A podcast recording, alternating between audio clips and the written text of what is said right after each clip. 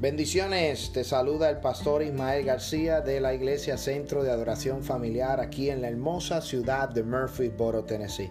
Gracias por tu sintonía, gracias por conectarte a nuestro podcast y esperamos que sea de gran bendición para tu vida. Si deseas bendecir este ministerio o deseas conectarte con nuestro ministerio, nos puedes visitar a nuestra página de internet un llamado una.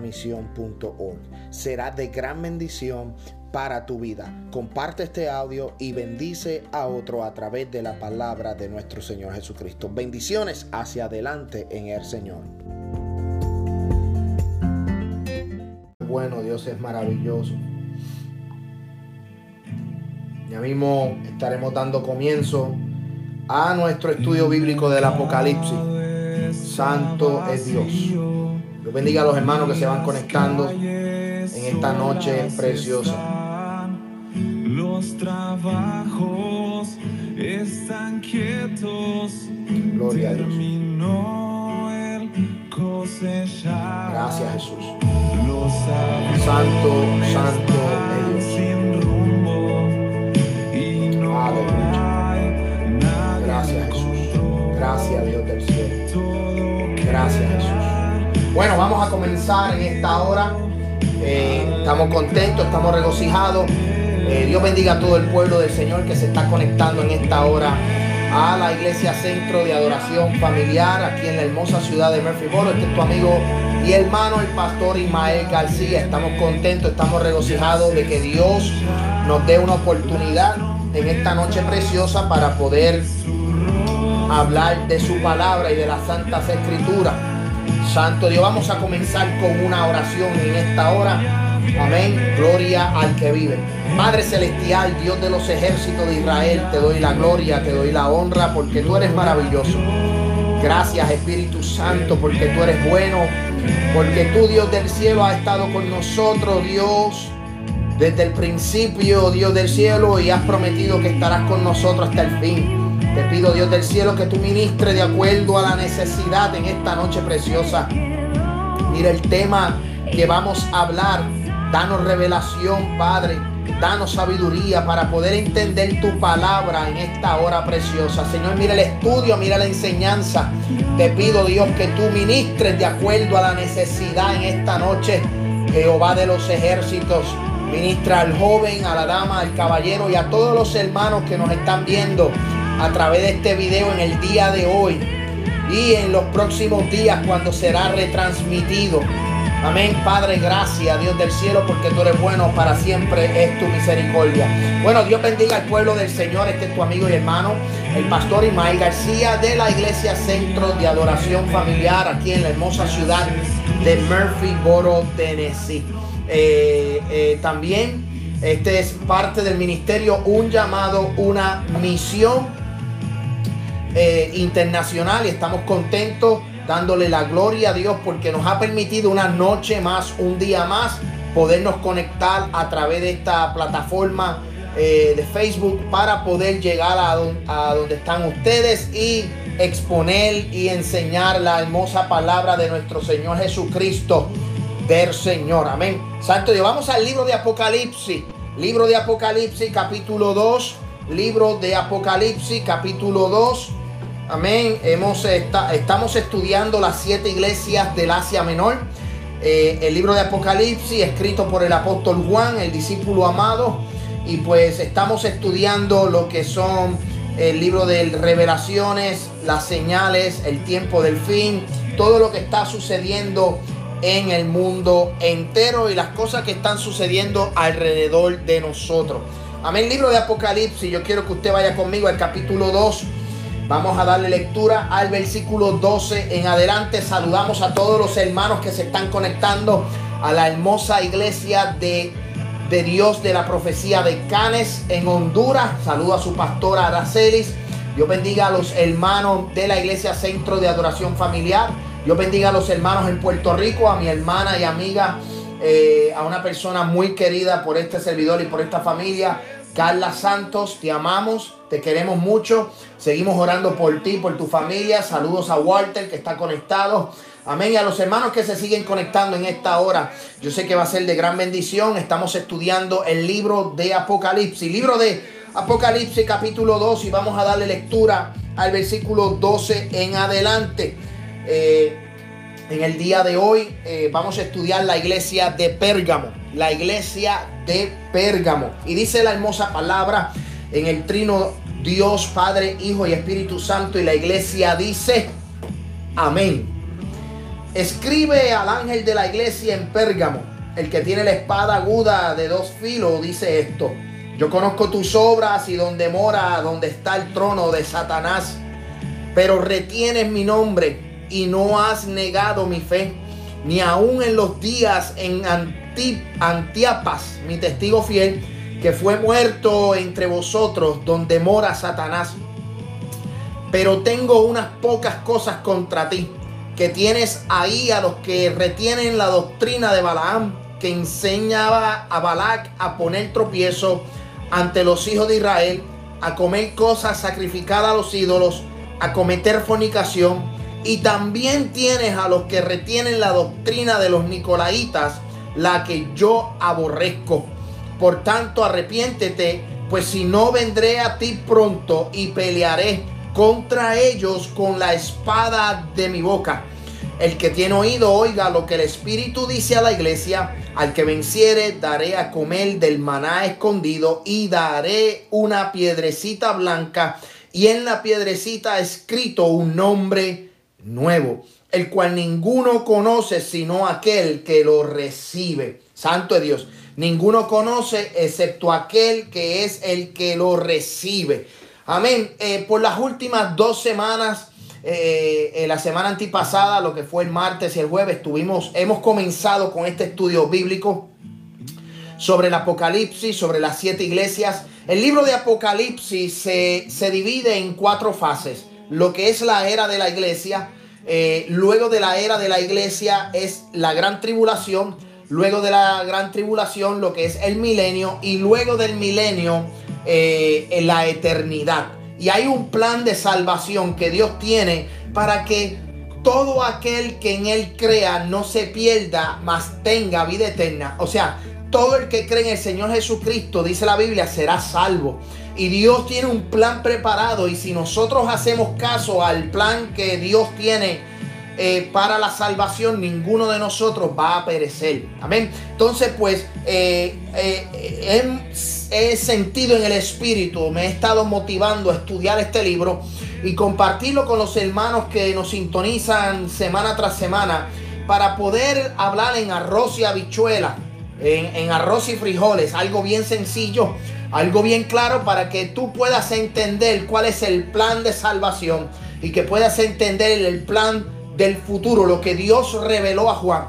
Ya que eh, yo no pretendo, yo no pretendo de mi parte convencerles ni decir que tengo más conocimiento que otros. Simplemente yo quiero compartir con la iglesia, compartir con los hermanos que nos están viendo, compartir con los hermanos que nos van a estar sintonizando un punto de vista escritural y poder estudiar y escudriñar las sagradas escrituras.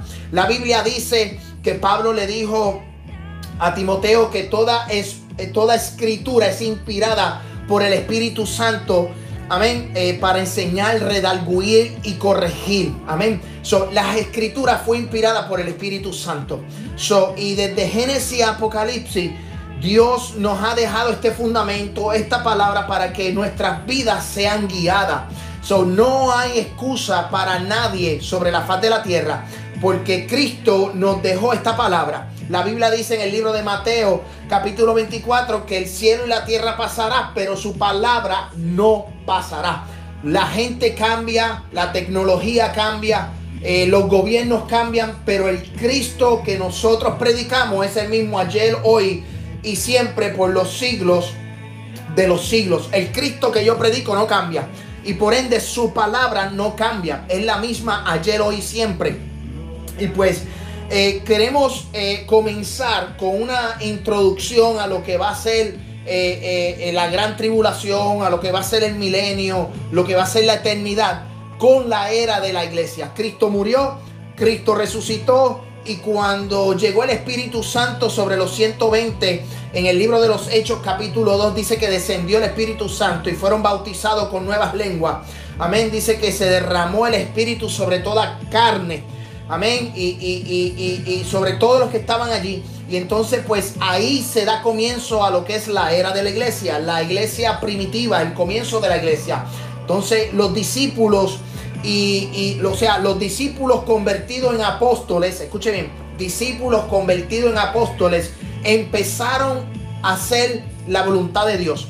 Cristo les dijo a los discípulos después que resucitó en el libro de Mateo capítulo 28 y en el libro de Marcos capítulo 16, ambos libros del Evangelio dicen que Cristo enseñándole 40 días después que resucitó a los discípulos les dijo ir por todo el mundo y predicar este Evangelio para que el que creyese y fuere bautizado será salvo y el que no creyese será condenado. Amén. Y estas señales seguirán a los que creen, echarán fuera demonios, comerán cosas mortíferas y, y, se predicará este, este evangelio de la gracia, el evangelio de la gracia comenzará. Entonces, e, eso lo dice el libro de Marcos. El libro de Mateo, capítulo 28, dice lo mismo, pero Mateo especifica algo bien claro y es ir por todo el mundo y hacer discípulos. Y esa es la intención de nuestro ministerio. Un llamado, una misión, el ministerio de la iglesia Centro de Adoración Familiar. El propósito de, nuestra, de nuestro ministerio, el propósito de, de nosotros realizar este video es poder hacer discípulos en las naciones aquellos que están viendo este video posiblemente hoy, en este momento, algunos hermanos de Honduras, Guatemala, Salvador, Nicaragua, Costa Rica.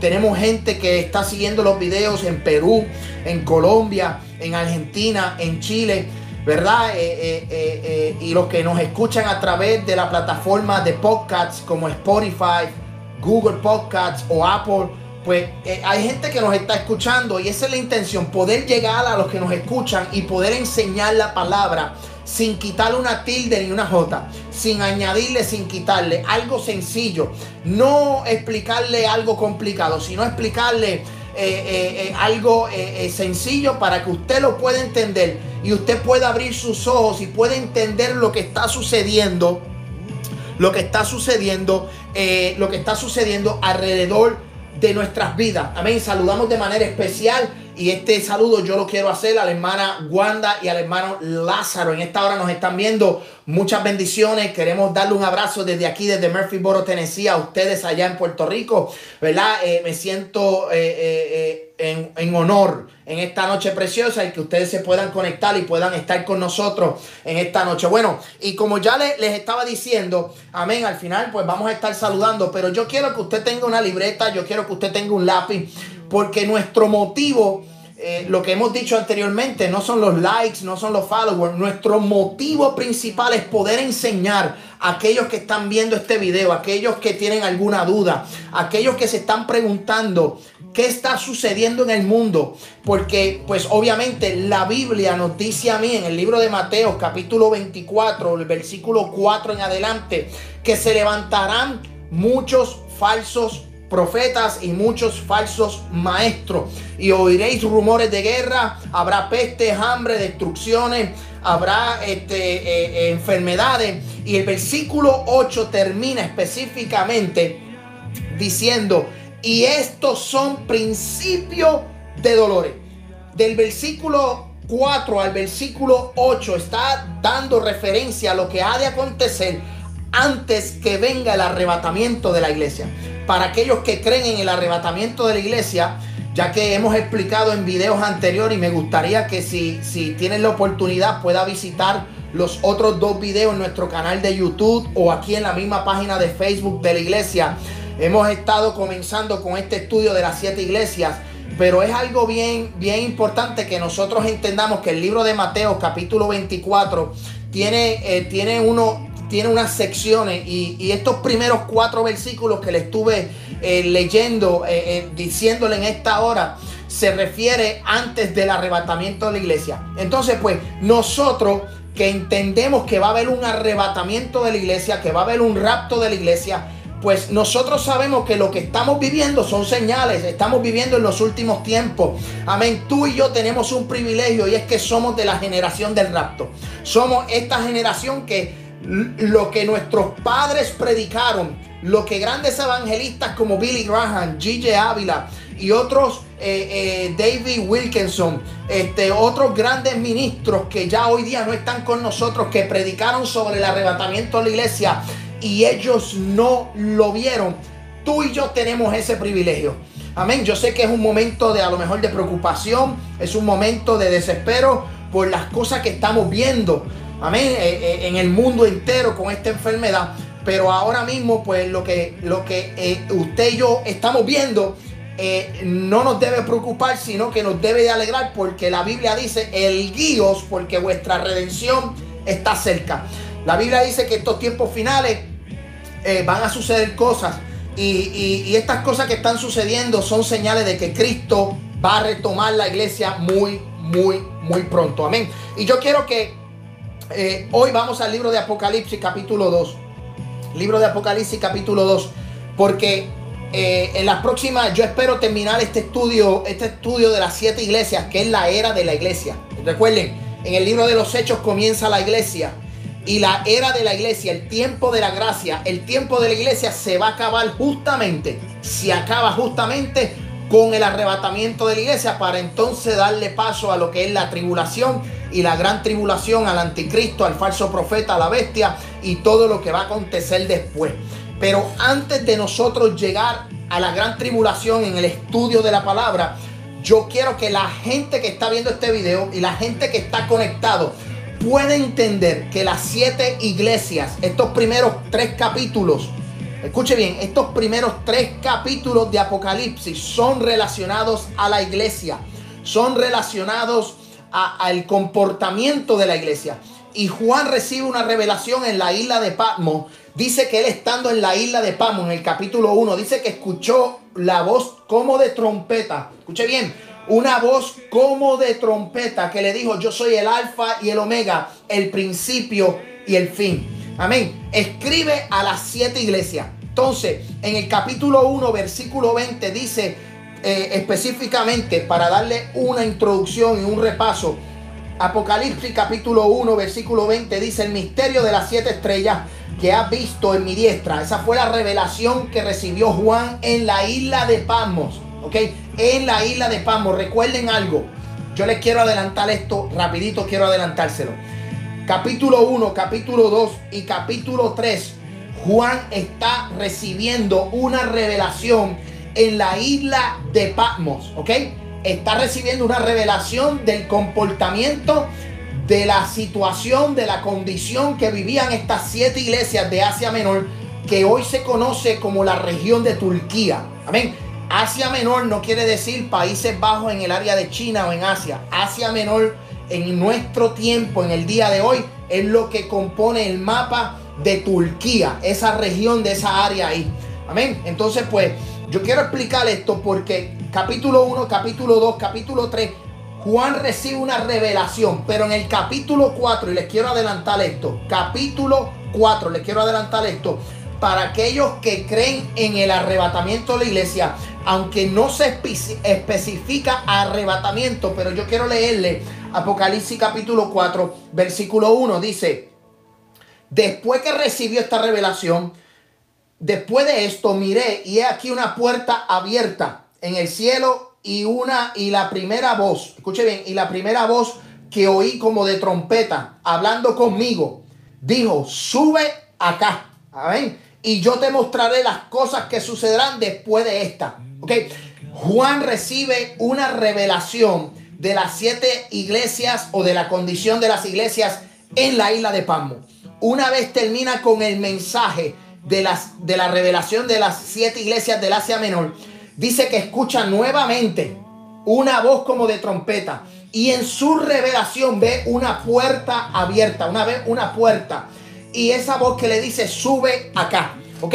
Eso lo que nos quiere decir a nosotros, para aquellos que creen en el arrebatamiento de la iglesia o los que, o los, o, los que eh, siguen la doctrina eh, pre-tribulación, eh, quiere decir que los que creen en la doctrina pretribulación entienden que la iglesia, la iglesia, usted y yo, no vamos a pasar por la gran tribulación.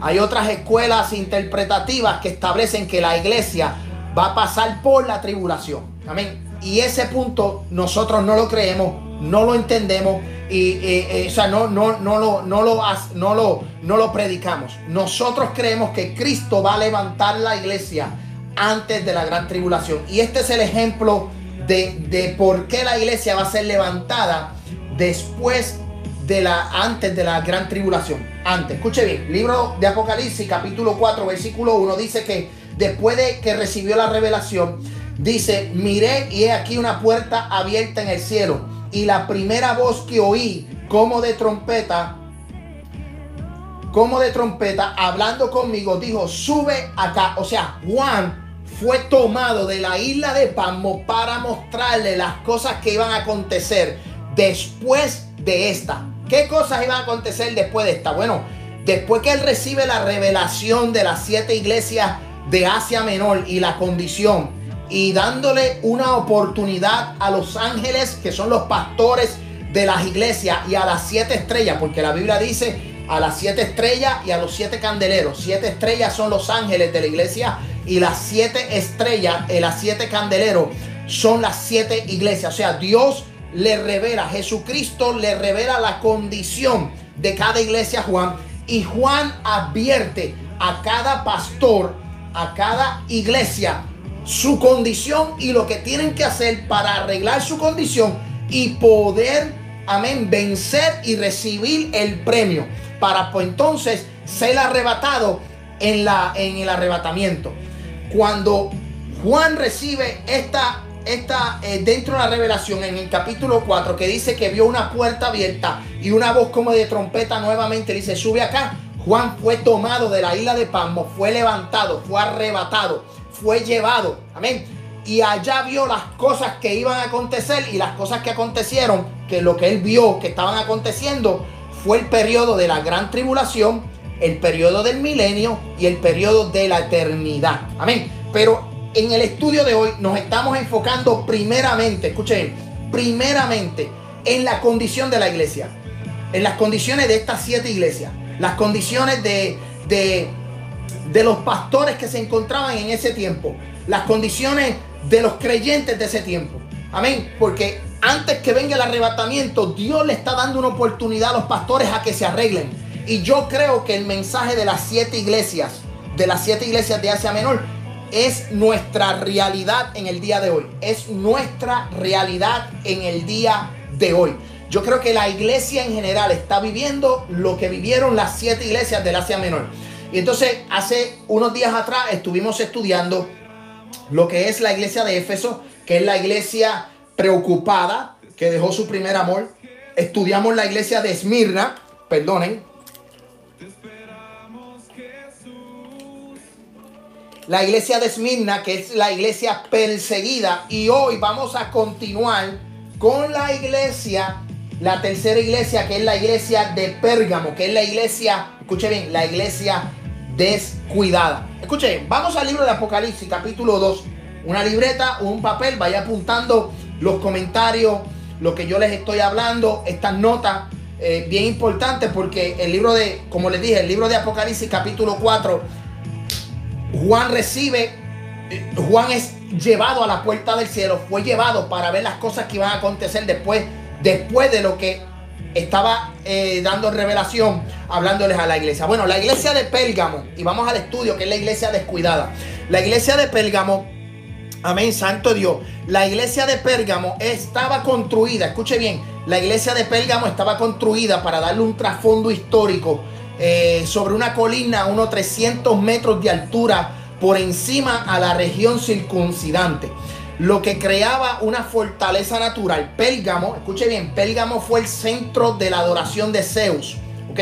Era, era un centro o era una ciudad idólatra. Era una ciudad completamente idólatra. Amén. Eh, y de las curaciones de Alceprio y de una secta imperial. Mira lo que me llama la atención, que cuando el ángel cuando Juan recibe la revelación para llamarle la atención a la iglesia de Pérgamo por la situación o la condición en la que vivía, mira cómo empieza la carta a la iglesia de Pérgamo. El que tiene la espada aguda de dos filos dice esto. Amén. La espada de dos filos dice esto. Yo soy de los que creo, predico y enseño que cuando Dios habla, sea a través de un profeta, sea a través de una persona, eh, eh, sea a través de lo, del medio que vaya a utilizar, Dios es un Dios que habla claro. Dios no es un Dios de confusión. Si el mensaje que te es traído a ti y hay confusión en el mensaje, hay confusión en tu corazón que tú no sabes cómo responder a la palabra profética que te entregaron, yo creo que tú debes de examinar la profecía, debes de examinar el mensaje, porque algo posiblemente anda mal. Yo creo que Dios habla claro y los ejemplos bíblicos desde Génesis hasta Apocalipsis, Dios utilizó hombres y Dios siempre habló claro. El Dios que yo predico tiene bocas y habla y habla claro. Me recuerda a esta porción de la palabra que cuando Saulo de Tarso se encontraba después del encuentro que tuvo con Jesús, Dice que Ananías estaba orando y Ananías recibió un mensaje para, para, para Saulo de Tarso que se convirtió en lo que es Pablo, Pablo, ¿verdad? El apóstol Pablo. Y Dios fue bien claro, la revelación fue bien clara. Le dijo, ve a la calle derecha, en tal sitio está Pablo.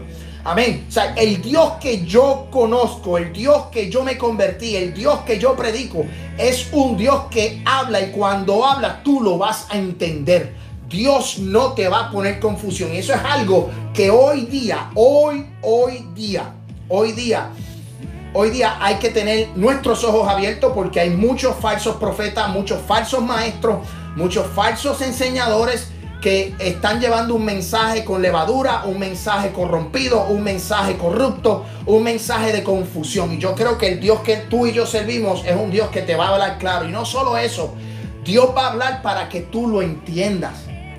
Yo quiero decirte que cuando Dios te habla, Dios te va a hablar para que tú lo entiendas.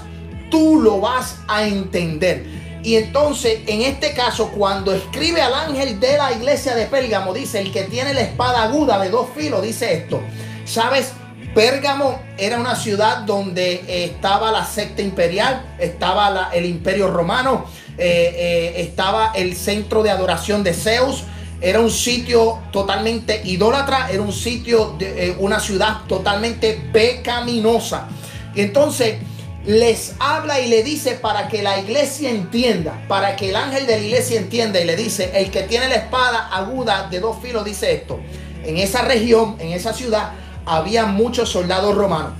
Escuche bien, los soldados romanos usaban la espada como señal de autoridad y de juicio. La espada aguda y de doble filo que tiene Jesucristo representa una autoridad suprema de Dios y de juicio. O sea, le está diciendo a la iglesia de Pérgamo, en ese tiempo el soldado romano, el imperio romano, utilizaban la espada de doble filo como señal de autoridad. Y en este caso, Cristo le está revelando a Juan para que entienda a la iglesia de que quién tiene autoridad sobre la iglesia, ¿Quién tiene autoridad sobre, sobre, sobre la vida? ¿Quién tiene autoridad sobre, sobre, sobre, eh, sobre el mundo? Eh, es Jesucristo, sobre esa ciudad. Entonces, mira lo que dice el que tiene la espada, diciéndole al pastor de Pérgamo, a la iglesia de Pérgamo, yo tengo autoridad. Yo tengo, amén, Santo Dios, la autoridad y tengo la aprobación completa de parte de Dios y tengo para poner en juicio lo que quiero poner en juicio. Entonces, lo que me llama mucho la atención es que dentro de estas siete iglesias siempre hay una condición, una situación, pero Dios siempre también da una solución. Yo creo que Dios, eh, eh, Dios es un Dios justo. Amén. Dios es un Dios de justicia. Y nosotros lo único que tenemos que hacer es guardar sus mandamientos, guardar la palabra. Yo predicaba el domingo en el mensaje que estuvimos hablando, que, que la, en, en, en el 99.9% donde Dios habló, Dios escogió reyes, Dios escogió profetas, Dios escogió jueces, siempre Dios sacó al pueblo de Egipto y le dijo, siempre le dijo a sus hombres, siempre le dijo a los profetas, siempre le dijo a los reyes, si ustedes guardan mis mandamientos, si ustedes guardan mis estatutos, si ustedes guardan mi palabra, yo estaré con ustedes. Ahora, el día que ustedes desobedezcan, yo me alejo, yo me aparto. ¿Ok? Y eso es lo único, eso, mira, eso es sencillo. Si nosotros guardáramos los estatutos, los mandamientos, nosotros fuéramos una iglesia de victoria, estuviéramos caminando de victoria en victoria, estuviéramos, amén, gozándonos. El problema es que muchos de nosotros no estamos obedeciendo la voz de Dios y lo que hacemos es que alejamos a Dios y Dios se aleja. ¿Verdad? Dios te dice, pues entonces hazlo como tú quieras. Pero yo entiendo que en este tiempo nosotros tenemos que amarrarnos, tenemos que buscar esta palabra, tenemos que escudriñar las escrituras, tenemos que buscar eh, eh, eh, el fundamento. Entonces, Dios le reconoce cosas positivas a esta iglesia de Pérgamo. Escucha lo que dice, yo conozco tus obras, una iglesia que hacía obras. ¿Y dónde moras? ¿Dónde estaba ubicada? La ciudad de Pérgamo, como le dije anteriormente, es una ciudad idólatra, una ciudad totalmente pecadora, pecaminosa. Para, para más decir, cuando Jesús en la revelación, cuando Jesucristo da la revelación y le dice a la iglesia de Pérgamo, yo conozco tus obras y sé dónde, dónde tú habitas, que está el trono de Satanás, pero aún así retienes mi nombre y no has negado mi fe, ni aún en los días de Antipas, mi testigo fiel, que fue muerto entre vosotros donde mora Satanás. O sea, esta iglesia está ubicada en un sitio eh, eh, pecaminoso, un sitio de pecado, un, centro, un sitio donde habían templos de adoración, donde las, las orgías sexuales, la borrachera, la idolatría a los dioses, eh, el adulterio, la fornicación, todo esto rodeaba la iglesia de Pérgamo. ¿Ok? La iglesia de Pérgamo. Era el centro de operaciones. Escuche bien, mira esto. Pérgamo era el centro de operaciones de cuatro sectas bien importantes. La de Zeus, la de Dioniso, la de Alclepio y la de Atanea. Pérgamo era llamada el lugar, escuche bien, donde está el trono de Satanás, rodeado de cultos a Satanás, también al emperador romano como si fuera un dios. Y a la iglesia de Pérgamo se, la iglesia de Pérgamo viviendo en esa situación en la que se encontraba, no negó la fe, o sea, no negó la creencia, no negó su creencia aun cuando rendían cultos a Satanás. Amén. Y cuando aún mataban, escuchen bien, mataban a los fieles, mataban a los creyentes. ¿Por qué digo esto? Porque ahí mismo Cristo en la revelación le dice, no han negado mi fe. Aun cuando Antipas, mi testigo fiel, dice la, eh, dice la historia, eh, eh, dice la historia que Antipas fue un creyente que fue quemado en una vasija, en un, de, en un, en un, un de estos de bronce, en aceite caliente. Este hombre fue muerto en aceite bajo el, el, emperador dominiciano y este hombre murió. Amén. Pero dentro de su tortura y dentro de su tribulación, él no negó a Cristo. Él no negó su fe. Por eso Cristo en la revelación le reconoce a la iglesia que no habían negado la fe, aun cuando Antipas fue muerto por ser creyente, por ser fiel a Cristo, por ser, por mantener su fe. Amén. Pero ¿qué pasó? No fue suficiente. Eso no fue suficiente. Porque el versículo 14, yo quiero que usted vaya conmigo, versículo 14 del, del capítulo 2. Mira lo que dice. Después que le reconoce las obras, le reconoce su fe, le reconoce que no ha negado, ¿verdad? En momentos duros, en momentos de tribulación no había negado la fe. Pero le dice, pero tengo unas pocas cosas contra ti. Tengo algunas cosas contra ti. Y escuche bien lo que dice. Mira lo que dice. Pero tengo unas pocas cosas contra ti que tienes ahí a los que retienen la doctrina de Balaam. Primero, la iglesia de Pérgamo retenía a los que eh, enseñaban la doctrina de Balaam. ¿Ok? A poner tropiezo a los hijos de Israel, a comer cosas sacrificadas a los ídolos y a cometer fornicación. Yo quiero explicar esto. Había un grupo de personas que estaban enseñando la doctrina de Balaam. ¿Y cuál es la doctrina de Balaam? Bueno, la doctrina de Balaam es poner tropiezo. Si nosotros nos vamos al libro eh, eh, escuche, al libro de Segunda de Pedro. Yo quiero que usted vaya conmigo ahora. Libro de Segunda de Pedro. Libro de Segunda de Pedro. Si usted tiene una Biblia, yo quiero que usted la busque conmigo. Libro de Segunda de Pedro. Segunda de Pedro, capítulo 2, versículo 15. Mira lo que dice las escrituras. Versículo 2, capítulo 5. Han dejado el camino recto y se han extraviado siguiendo el camino de Balaam, hijo de Bel, el cual amó el premio de la verdad. ¿Escuchó bien eso? Han dejado el camino recto y se han extraviado siguiendo el camino de Balaam, hijo de Beor, el cual amó el premio, el premio de la maldad. Escucha bien, de la maldad. Vamos ahora. Yo quiero que usted apunte esa cita. Segunda de Pedro, capítulo, 15, eh, capítulo 2, versículo 15. Vamos al libro de Judas, capítulo 1, versículo 1, 11. Libro de Judas, capítulo 1, versículo 11. Mira lo que dice la Biblia.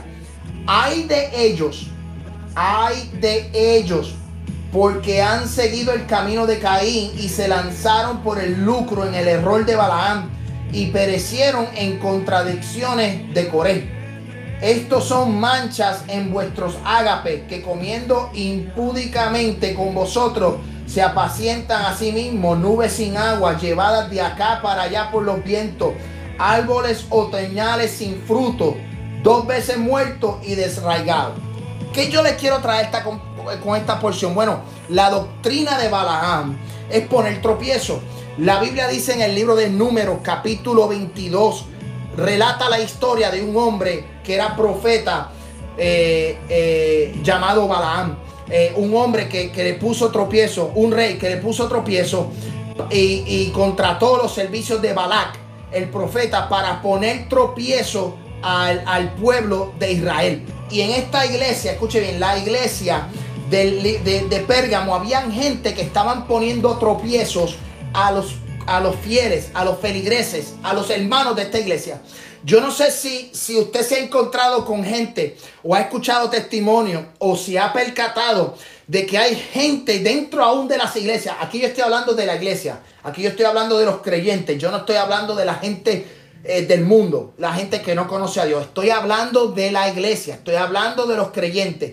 Aún dentro de la iglesia hay gente que va a hacer la vida imposible. Hay gente que va a querer introducir doctrinas erróneas. Hay gente dentro de la iglesia que va a querer poner tropiezo aún a los mismos hermanos dentro de la iglesia. Y eso es lo que se conoce como la doctrina de Balaam. Ok, yo quiero que vayamos al libro de número 22. Escuchen libro de número 22. Vamos al Antiguo Testamento, al Pentateuco libro de números. Porque eso nosotros lo estamos viviendo. Esto es una realidad. Lo que tú y yo estamos viviendo hoy, lo que la iglesia de Pérgamo vivió, es una realidad hoy día. Cuando dice, tengo algunas pocas cosas contra ti, le está diciendo al ángel de la iglesia, le está diciendo al pastor de la iglesia, que habían hermanos, que habían gente que estaban poniendo tropiezos a otros. Y el pastor tenía que arreglar esa situación. Hay pastores que se están quedando callados. Hay pastores que están haciéndose de, vista larga. No están haciendo caso a lo que están viendo. Entonces, el ejemplo de las siete iglesias es nuestra realidad hoy día. Es nuestra realidad hoy día. Hay gente dentro de la iglesia, escuche bien, dentro de la iglesia que son piedras de tropiezo para otros. Hay gente dentro de la iglesia y tú tienes que tener discernimiento, tú tienes que conocer Amén. ¿Quién, quién, quién, es, ¿Quién es el que quiere bendecirte? Como quién es el que quiere ser piedra de tropiezo. Amén. Y eso tenemos que identificarlo porque la iglesia de Pérgamo tenía gente que estaba poniendo tropiezo. ¿Y qué tropiezos puso? Bueno, dice el libro de Apocalipsis que los tropiezos que puso la gente que enseñaba la doctrina de Balaam fue a fornicar, fue a comer cosas eh, sacrificadas a los ídolos y a comer forni, a, hacer fornicación. Amén. Eh, eh, antes de ir a números, yo quiero explicarte algo. ¿Por qué habla de fornicación? La fornicación es un acto sexual eh, antes del matrimonio. Amén. Incluye otras cosas, pero como nosotros le conocemos hoy, la fornicación es cuando dos personas casadas, dos personas que no están casadas, están teniendo relaciones, están fornicando, ¿verdad? Están compartiendo. Entonces, le dice a la iglesia de Pérgamo, mira esto, le dice a la iglesia de Pérgamo, mira bien lo que le estoy diciendo, que había gente que enseñaba a Balac, que ponía tropiezo ante los hijos de Israel a comer cosas sacrificadas a los ídolos y a cometer fornicación. ¿Por qué le dice a la iglesia fornicación? Porque la iglesia todavía no está casada con el esposo. Amén. Jesucristo es el novio, la iglesia es la novia, pero todavía no hemos llegado a las bodas del Cordero. Amén. Entonces por eso no es adulterio, es fornicación. Por eso le está diciendo aquí a la iglesia de Pérgamo, oye, esta iglesia todavía no está casada con el maestro, no está casada con Jesús, no está casada con el esposo, está viviendo la relación de noviazgo, una relación de novia que es la iglesia y novio que es Jesucristo, el esposo que va a ser Jesucristo. Y le dice a la iglesia, están cometiendo fornicación con ídolos, están comiendo cosas sacrificadas a los ídolos, porque eso es algo que Cristo, que Dios que nos enseñó en la palabra a no practicar. Pero mira, ¿quién era Balaam? ¿Quién era Balac? Yo quiero que tú vayas conmigo al libro de Números capítulo 22. Libro de Números capítulo 22 para darle un poquito de historia bíblica de lo que es Balaam, Balac. Escuche bien. Balac pone tropiezo ante los hijos de Israel. Números capítulo 22, versículo 4 al 6. Escuche bien lo que dice la Santa Escritura. 22, 4 al 6. Y dijo, y dijo Moab a los ancianos de Madián, ahora lamerá esta gente todos nuestros contornos, como lame el buey y la grama del campo. Y Balac, hijo de Zipul, era entonces rey de Moab. Escuche bien, rey de Moab. Balac era rey de Moab. Por tanto, envió mensajeros a Balaam, hijo de Beol, en Petor, que está junto al río en la tierra de los hijos de su pueblo, para que lo llamasen diciendo, un pueblo ha salido de Egipto, refiriéndose a Israel, y aquí cubre la faz de la tierra y sus habitantes delante de mí. Versículo 6, mira lo que dice, ven pues ahora, te ruego, maldice a este pueblo, porque es más fuerte que yo. Quizás yo pueda herirlo y echarlo de la tierra, pues yo sé que el que tú bendigas será bendito y el que tú maldigas será maldito. La Biblia dice, libro de Génesis capítulo 12, cuando Dios le dijo a Abraham, sal de, tu, de, la, de Ur de los Caldeos, de tu tierra y de tu parentela, que yo haré de ti una gran nación y te daré una tierra prometida que fluye leche y miel. Y le dijo, el que te bendiga será bendito y el que te maldiga será maldito. El pueblo de Israel tiene esa, esa promesa de que el que lo bendiga va a ser bendecido y el que lo maldice va a ser maldecido. Entonces, Balak rey de los Moab, quería maldecir porque el pueblo que se estaba enfrentando era el pueblo del Dios Todopoderoso. Eran los hijos de Israel, eran los hijos de Dios, que es el pueblo de Israel. Y quería poner tropiezo. Amén. Y para no hacerle la historia ni muy larga ni muy corta, yo quiero que usted vaya conmigo al versículo 9. Vamos a número 22, versículo 9, para, para, para que vamos a brincar algunos versículos, pero le recomiendo que se lea la historia de, de Balac y de Balaam. Mira lo que dice el versículo 9. Y vino Dios a Balaam y le dijo, escuche, el que, el que se metió, eh, este rey se quería meter con el pueblo de Israel, que es el pueblo de Dios. Y como Dios conocía los corazones, dice que Balaam era profeta, era un profeta, amén, pagano. No era un profeta de los hijos de Israel, era un profeta pagano, alguien que se le llamaba profeta, era un pagano, era un hombre que no era judío, amén, no era judío, pero Dios le complace revelársele al profeta Balaam y le dice, escuche bien, y vino Dios a Balaam y le dijo, ¿qué varones son estos que, están contigo. Y Balaán respondió a Dios, Balac, hijo de Zipul, rey de Moab, ha enviado a decirme, he aquí este pueblo que ha salido de Egipto cubre la faz de la tierra. Ve, ven pues ahora y maldícenos. Quizás podré pelear contra él y echarlos. Entonces dijo Dios a Balaam, no vayas con ellos ni maldigas al pueblo porque bendito es. Así Balaán se levantó por la mañana y le dijo a los príncipes de Balac, volveos a vuestra tierra porque Jehová no me quiere dejar ir con vosotros. Amén. Mira, mira qué interesante. Vamos al 18 al 20, versículo 18 al 20. Yo no sé si ustedes se están gozando en esta tarde, pero yo me lo estoy gozando. Mira lo que dice el 18. ¿Ok? Y Balaán respondió y dijo a los siervos de Balac, aunque Balac me diese su casa llena de plata y de oro, no puedo traspasar la palabra de Jehová mi Dios para hacer cosas chicas ni grandes. Os ruego por tanto ahora que reposéis aquí esta noche para que yo sepa que me vuelva a decir Jehová. Y vino Dios a Balaán de noche y le dijo, si vinieren para llamarte estos hombres, levántate, vete, ve con ellos, pero harás lo que yo te diga. Amén. Y dice la Biblia, así, se, así Balaam se levantó por la mañana y se enalbardó con su alna y fue a los príncipes de Moab. Este hombre querían que maldijera al pueblo. Quería poner tropiezo. El rey Balak quería poner tropiezo utilizando al profeta, a un profeta pagano, para maldecir al pueblo.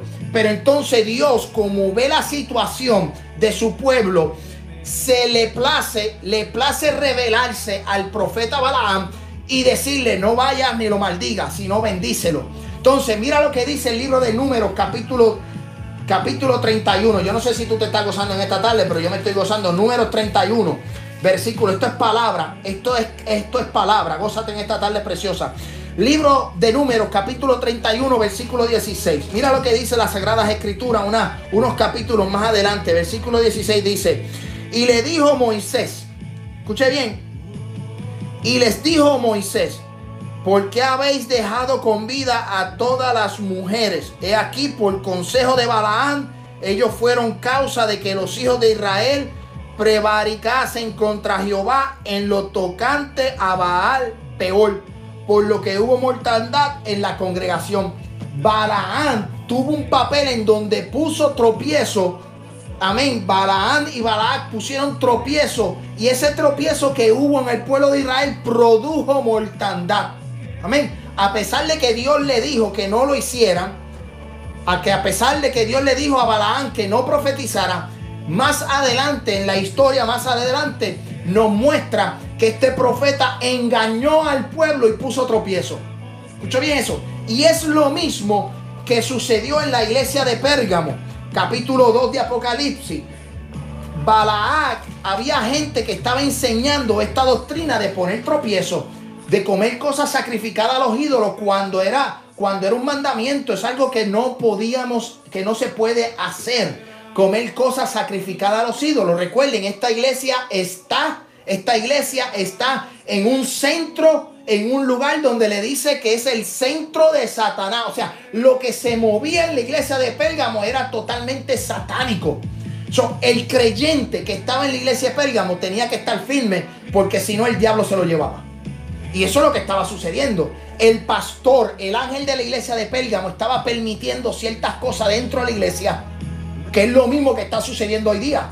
Hoy hay pastores que están permitiendo doctrinas erróneas doctrinas de falsa, falsas enseñanzas, doctrinas, por ejemplo, hay pastores que están enseñando doctrinas judaicas, judías, dentro de la iglesia. ¿Por qué tenemos que enseñar doctrinas judías?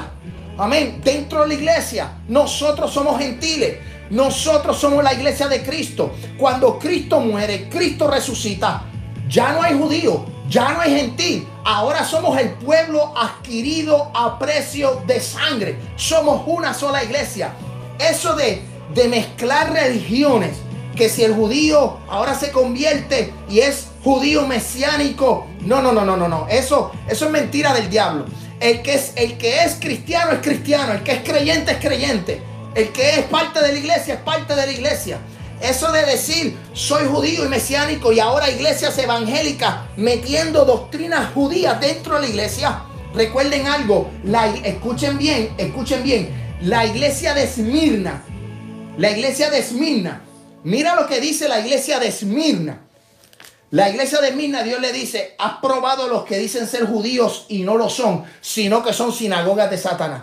Entonces, el problema de hoy día, revelar, eh, eh, eh, nuestra realidad o la similitud con la iglesia de Pérgamo es que la iglesia, muchas iglesias, muchas congregaciones, muchos pastores están a lo mejor no enseñando o permitiendo la doctrina de Balaam, pero están enseñando otras doctrinas, otras doctrinas para mezclarse con el mundo. La Biblia dice que la amistad con el mundo es enemistad con Dios. Dios es un Dios santo. Dios es un Dios puro. Dios quiere que su pueblo, amén, vive en separación, vive en santidad. Amén. Nosotros, eh, eh, nosotros eh, estamos ca- camino a la perfección. No somos perfectos, pero estamos camino a la perfección.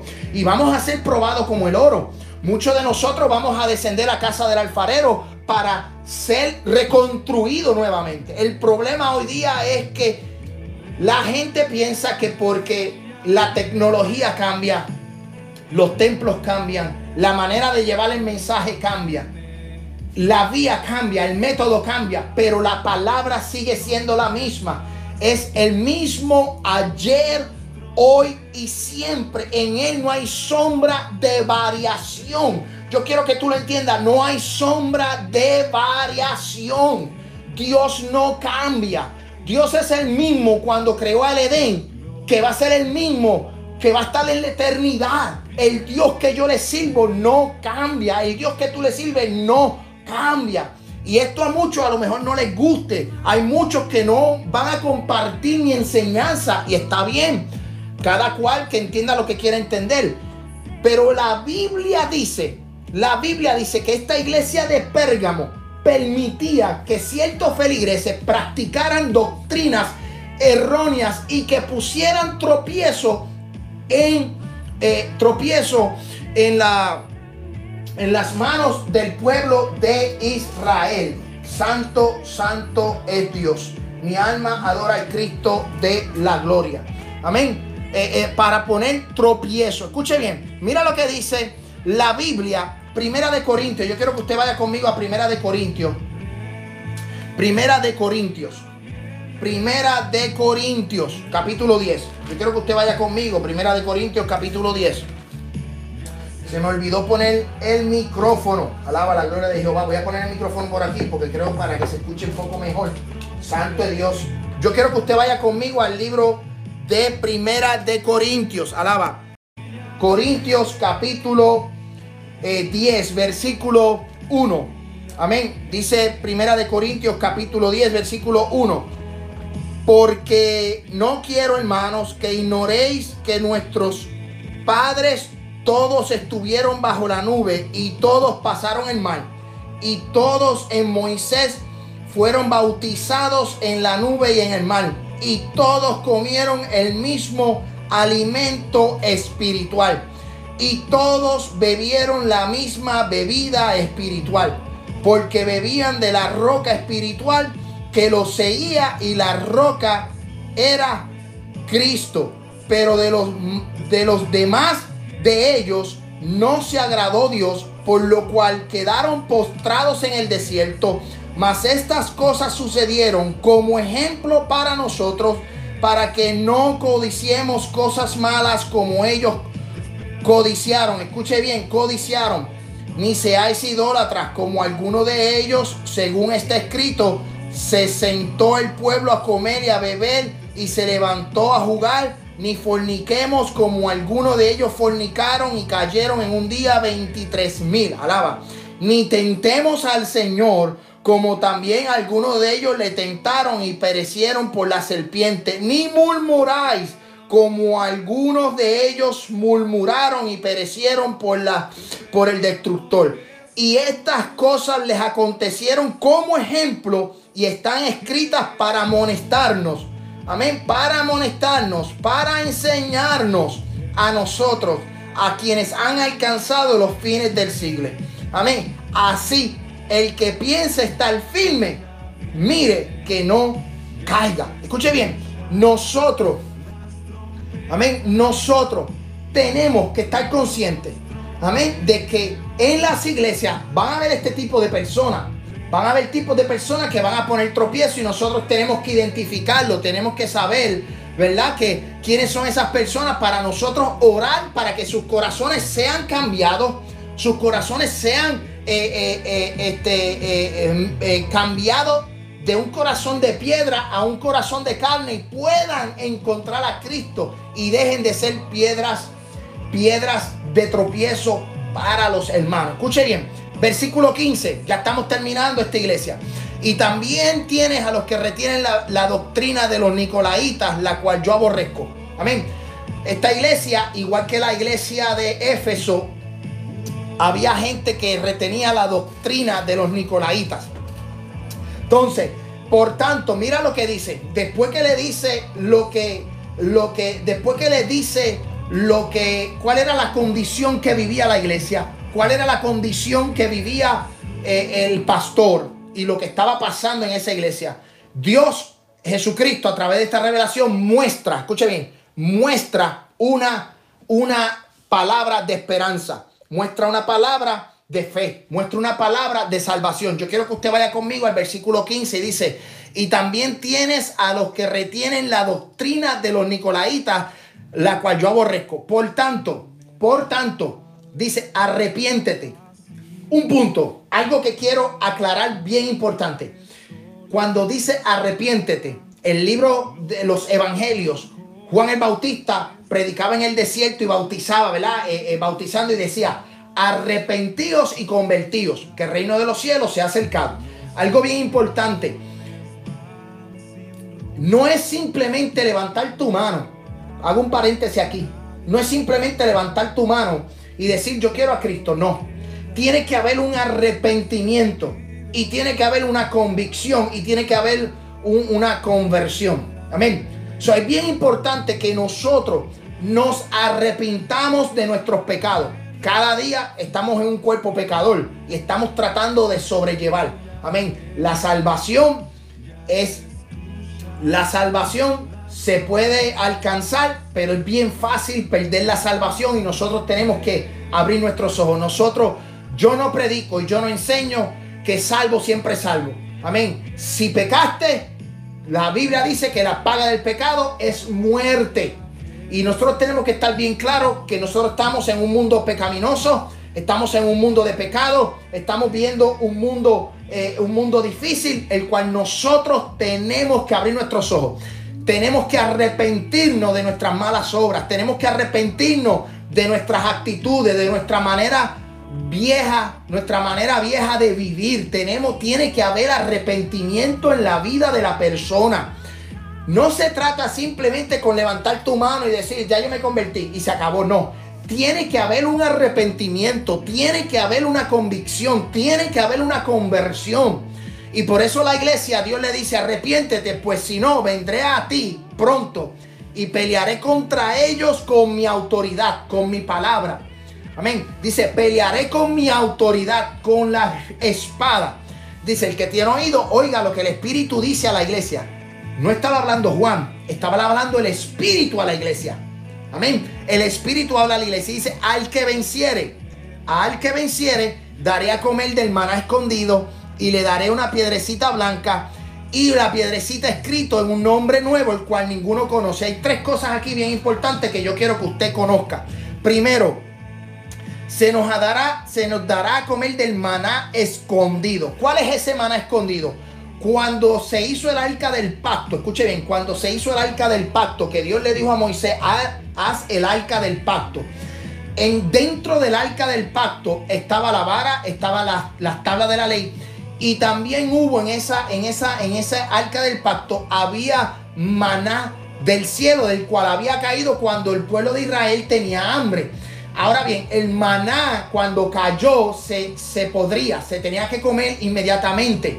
En este caso, el maná que está en el arca del pacto es el, el que está escondido.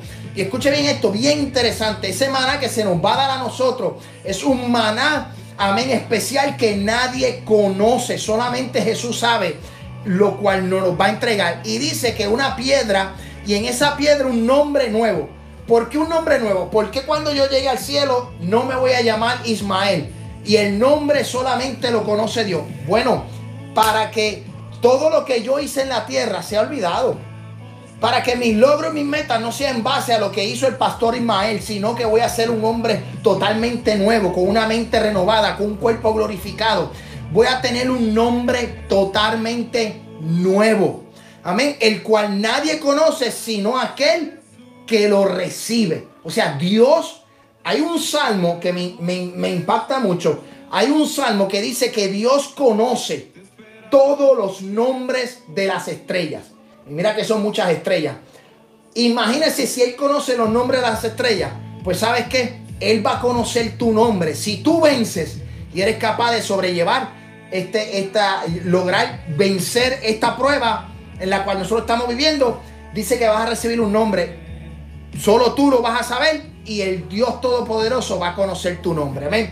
Vamos a la iglesia de Tiatira, rapidito, que ya nos queda, ya son las 8, son las 9, no, llevamos una hora. Alaba la gloria de Jehová. No los quiero cansar mucho. Eh, eh, gracias a todos los hermanos que están eh, conectados. El jueves vamos a estar hablando de la iglesia de Tiatira. Alaba. La iglesia de Tiatira. Y, y ya como estuvimos hablando, luego que pasemos la iglesia, las siete iglesias de Asia Menor, vamos a entrar en lo que es la doctrina o la enseñanza del arrebatamiento de la iglesia. Y luego del arrebatamiento de la iglesia vamos a estar estudiando la tribulación, que son los primeros tres años y medios profetizados por Daniel en la semana 70 y los tres años y medio la gran tribulación donde el anticristo tomará posesión en el templo. Entonces vamos a estudiar los cuatro, los cuatro templos, vamos a estudiar las, las resurrecciones, vamos a estudiar la gran tribulación, los sellos, las copas y vamos a estudiar las bodas del cordero. Mientras, escuche bien, mientras algo bien interesante. Mientras aquí son siete años de tribulación, va a ser una semana en los cielos, porque para la costumbre judía, escuche bien, para la costumbre judía, una boda se celebra una semana. No es como a lo mejor en nuestra cultura, no es, a lo mejor en nuestra cultura celebramos una boda un día y nos vamos. En la cultura judía, la- las bodas duran siete días, una semana. Amén. Y dice que cuando nosotros, cuando esté el periodo de la gran tribulación, los que fueron arrebatados, los que fueron arrebatados, estarán celebrando las bodas del Cordero. Estaremos casándonos con el Maestro. Entonces, en esa semana, que es lo que profetiza Daniel, va a ser una semana en el cielo y siete años, siete años en la tierra. Amén. Por eso una semana son siete años. Y eso lo vamos a ver más adelante. Y luego de los siete, de los siete años, cuando venga la guerra del Magedón y venga Cristo con los santos, junto con la iglesia, a la guerra del Almagedón, dice que entonces él eh, atará al diablo y al falso y al, y al, y al anticristo por mil años. Escuche bien, por mil años. Y Cristo reinará por mil años en esta tierra. En esta tierra. Reinará por mil años en esta tierra.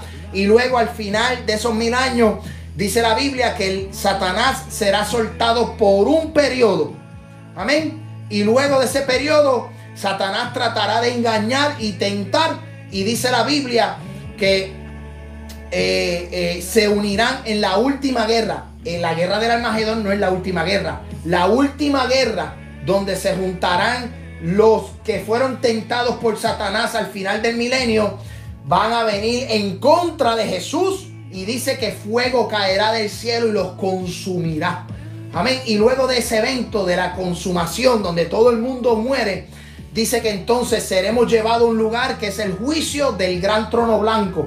Y una vez estaremos en el juicio del gran trono blanco, dice que seremos, eh, eh, dice que la bestia, el anticristo, Satanás, el falso profeta, el, la- Hades y la muerte serán echadas al lago de fuego, que es la segunda muerte. Y luego de eso, escuche bien, luego de eso, dice que eh, va a haber el juicio del gran trono blanco donde todos, todos, todos, no se va a escapar ni uno, todos. La, el mar entregará a los muertos, el Hada entregará a los muertos, el Seol entregará a los muertos, todo el mundo, todo el mundo se postrará. Y dice que seremos juzgados según las obras. Y el que no fue hallado, el que no fue hallado, inscrito, que es diferente, escrito. Escuche bien, escrito es diferente que inscrito. El que no fue inscrito en el libro de la vida será echado por el resto de la eternidad al lago de fuego y de azufre, donde se estarán quemando por la eternidad. Todo este panorama bíblico, todo este panorama profético, el plan de Dios lo vamos a estar discutiendo. Empezamos con las siete iglesias. Esperamos que te haya gozado. Amén, Santo Dios. Si tienes alguna pregunta, nos las puede hacer puedes eh, eh, llamarnos, escribirnos, eh, nos puede escribir por correo electrónico, escuche bien, por correo electrónico eh, info, escuche bien lo que le estoy dando, Eh, voy a darle un mejor correo, pastor, pastor Ismael García, pastor Ismael García, eh, arroba un llamado una misión punto org. Al final del video yo voy a poner en la transmisión de mañana voy a poner un, la información. Pastor Ismael García arroba un llamado una misión punto org. También se puede comunicar con nosotros al 615, escuchen al 615-605-8648. 615-8648. Eh, si quiere volver a repetir, eh, tenemos en YouTube, nuestro, eh, en el canal de YouTube, tenemos el, el episodio número uno, la parte número uno, la parte número dos de, la- de las primeras iglesias y, y estaremos eh, retransmitiendo en el día de mañana este, este, este episodio, la parte número 3, que fue la iglesia de Pélgamo. Amén. Queremos que eh, nos deje saber su opinión. Queremos que se comunique con nosotros.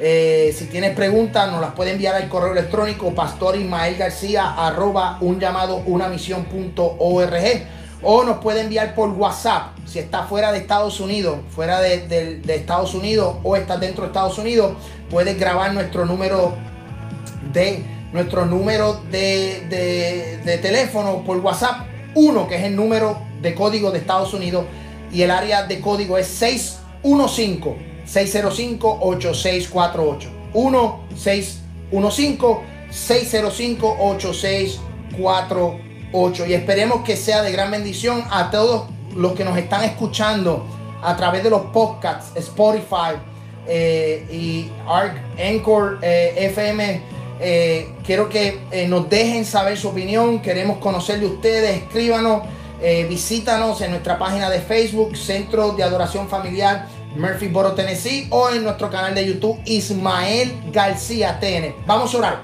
Hay una petición. la hermana María Salas pide oración por Silvestre, que se está eh, sintiendo un poco enfermo de la espalda y de la rodilla. Vamos a orar. Santo Dios, vamos a orar. Padre Celestial, Dios de los ejércitos de Israel, te doy la gloria y te doy la honra porque tú eres bueno, porque tú eres maravilloso. Te doy la gloria, Padre, porque tú, Dios del cielo, eres poderoso y estás en medio de nosotros. Te pido, Dios, por nuestro hermano Silvestre, que tú toques el corazón de este hombre, Padre, el cuerpo de este hombre, Señor. Mira el dolor de espalda, que desaparezca en esta hora que desaparezca todo dolor de la rodilla. Señor, en ti sabemos que nuestros pecados fueron llevados a la cruz del Calvario y no solo los pecados, sino nuestras enfermedades. La Biblia dice que por tus llagas fuimos nosotros curados, Padre, y que tú eres el Dios de ayer, hoy y de siempre, por los siglos de los siglos. Te pido, Dios del cielo, que tú hagas un milagro poderoso en la vida de Silvestre. En el nombre de Jesús de Nazaret, para tu gloria y tu honra. En el nombre de Jesús, amén. Recuerda, este es tu amigo y hermano, el pastor Ismael García. Esperamos que haya sido de gran bendición. Por favor, si quieres compartir este video, va a ser de gran bendición.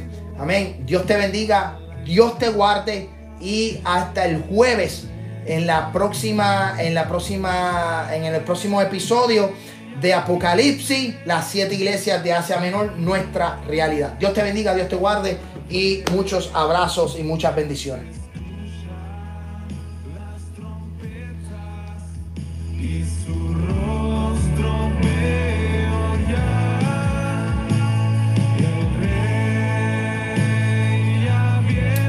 Santo, Dios bendiga a la iglesia Centro de Adoración, a los hermanos Katy González, María Salas, Nancy, Haroldo de Guatemala. Dios bendiga a Héctor Rodríguez, la pastora Joana en Honduras. Dios bendiga a Walter eh, aquí en Tennessee. Dios bendiga a Santo de Dios, a la pastora Aracelis en Honduras. Dios bendiga a mi prima Janet Piñeiro.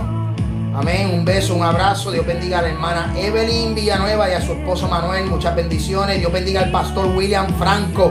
Santo que estuvo en sintonía. Dios bendiga a Doris López. Dios bendiga a mi hermana Marilyn Santiago. Dios bendiga a, a Linel que estuvo conectado. Dios bendiga a Melissa. Melissa, Dios te bendiga. Dios bendiga a Magali. a Ernesto y a Tania. Dios bendiga a Jennifer Rodríguez que estuvo ahí conectada. Dios bendiga a Migdalia García López en el estado de la Florida. Dios bendiga a Elizabeth Hernández en Shelbyville, Tennessee. Dios bendiga a Lourdes Hernández. Muchas bendiciones. Dios bendiga a Wanda y a Lázaro. Nos gozamos porque estuvieron conectados. Dios bendiga a Heidi en Guatemala. Dios bendiga a Carla Santos en Puerto Rico. Dios bendiga a Celeste en Guatemala. Wow, qué bendición tremenda. Gracias por estar en sintonía de este hermoso programa y de este hermoso estudio bíblico. Dios te bendiga de manera especial y hacia adelante en el Señor.